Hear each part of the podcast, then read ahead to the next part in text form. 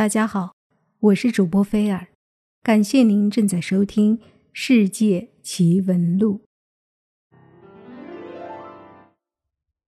白洞是近年兴起的热点宇宙名词，很多科学家都以此提出了不同的论述和假说。爱因斯坦的相对论和宇宙论学者们观点众说纷纭。那么，白洞最先是谁提出的呢？白洞真的存在吗？目前，白洞最早是谁提出的没有准确的说法，但白洞的最先提出是在二十世纪六十年代，黑洞的观测已引起人们的注意的时期。这时，依据广义相对论，人们又提出了一种白洞理论。白洞是高能天体物理研究的产物。例如，六十年代人们发现的类星体个头不大，但亮度极高，人们猜测其中心可能有一个白洞。黑洞的一个特点是，它在自己周围形成了一个封闭的边界，这个边界是只许进不许出，这是对黑洞势力范围的界定。白洞也有一个边界。它吸引外界物质的辐射只能到这个边界，并不能通过边界而进入白洞。可是，白洞内部物质和辐射不受边界限制，因此，白洞像源泉，不断的向外部喷射物质。正因为它只出不进的特点，使它成为一个可见的天体，因此它是白的。白洞只出不进，那它的物质不会枯竭吗？若不枯竭，这些物质从何而来呢？有人提出一种设想：白洞与黑洞是相通的，二者之间有一通道，它叫做重演或柱洞，甚至有人把它称作爱因斯坦罗森桥。同爱因斯坦不同，罗森的理论认为。黑洞是不存在的。有趣的是，正是这条通道把黑洞吸进的物质运到白洞喷发出去。那白洞是怎样形成的呢？白洞学说出现已经有一段时间了。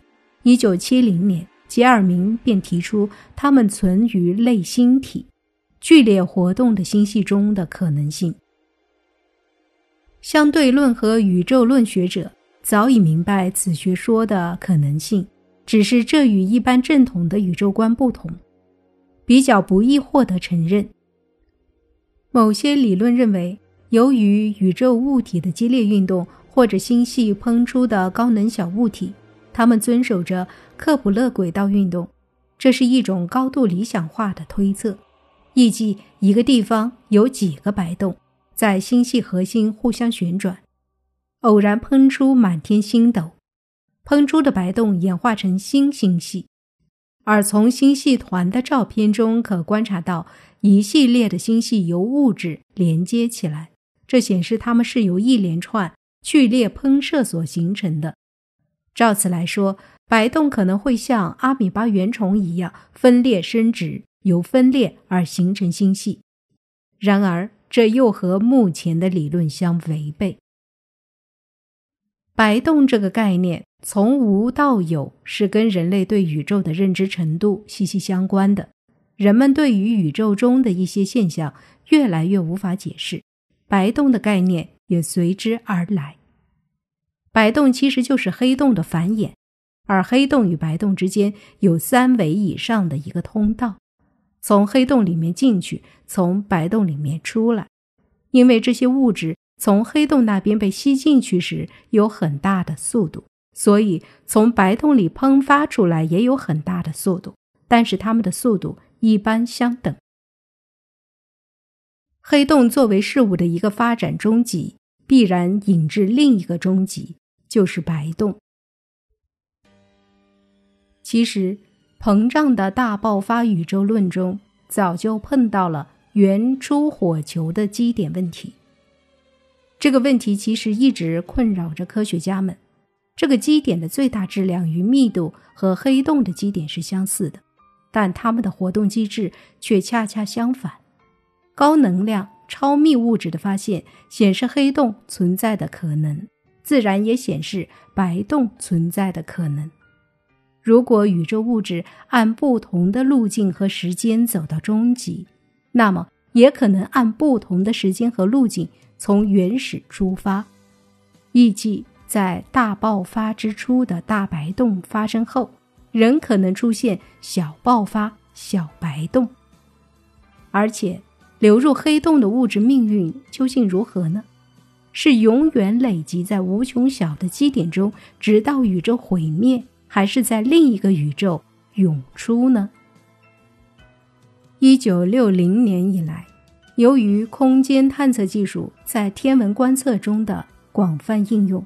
人们陆陆续续发现了许多高能天体物理现象，例如宇宙 X 射线爆发、宇宙伽马射线爆发、超新星爆发、星系核的活动和爆发，以及类星体脉冲星等等。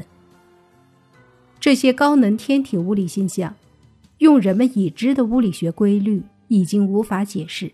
就拿类星体来说吧，类星体的体积。与一般恒星相当，而它的亮度却比普通星系还亮几万倍。类星体这种个头极小、亮度极大的独特性质，是人们从未见到过的。这就使科学家们想到，类星体很可能是一种与人们已知的任何天体都迥然不同的奇异天体。如何解释类星体现象呢？科学家们提出了各种各样的理论模型。前苏联的诺维科夫和以色列的尼也曼提出的白洞模型，引起了大家的注意。白洞概念就这样横空出世了。白洞可以把它周围的物质吸引到边界上，形成物质层。白洞学说最早被提出，主要用来解释一些。高能天体现象，简单来说，白洞可以说是时间呈现反转的黑洞。进入黑洞的物质，最后应该会从白洞出来，出现在另外一个宇宙。由于具有和黑洞完全相反的性质，所以叫做白洞。它有一个封闭的边界，聚集在白洞内部的物质只可以向外运动，而不能向内部运动。因此，白洞可以向外部区域提供物质和能量，但不能吸收外部区域的任何物质和辐射。白洞是一个强引力源，其外部引力性质与黑洞相同。白洞到目前为止仅仅是科学家的猜想，还没有观察到任何能表明白洞可能存在的证据。在理论研究上也还没有重大突破，不过最新的研究可能会得出一个令人兴奋的结论，即白洞很可能就是黑洞本身。也就是说，黑洞在这一端吸收物质，而在另一端则喷射物质，就像一个巨大的时空隧道。科学家们最近证明了黑洞其实有可能向外发射能量，而根据现代物理理论，能量和质量是可以互相转化的，这就从理论上预言了黑洞白洞一体化的可能。理论上，白洞是通过对黑洞的类比而得到的一个十分学者化的理论产物，更多的表现为一种数学模型。白洞也可以根据是否旋转、是否带有电荷而区分类型，但是理论物理学家们认为，白洞的无穷大的斥力会迫使白洞不带有任何电荷，因为电荷很容易就被赶到了世界外，而旋转也被认为是不可能的。不过，白洞看来只可能是一种想象中的产物。因为如果白洞不吸收任何物体，而仅仅是喷射物质或能量，那么无论这个白洞的质量有多大，它的物质也会很快的被喷射光。白洞非白。从目前人类的了解来说，对于黑洞的了解更胜于白洞。白洞若是存在，白洞是怎么形成的呢？里面又会是什么呢？进入白洞会发生什么呢？会穿越吗？这所有的谜团都有待有一天科学家们为我们带来答案。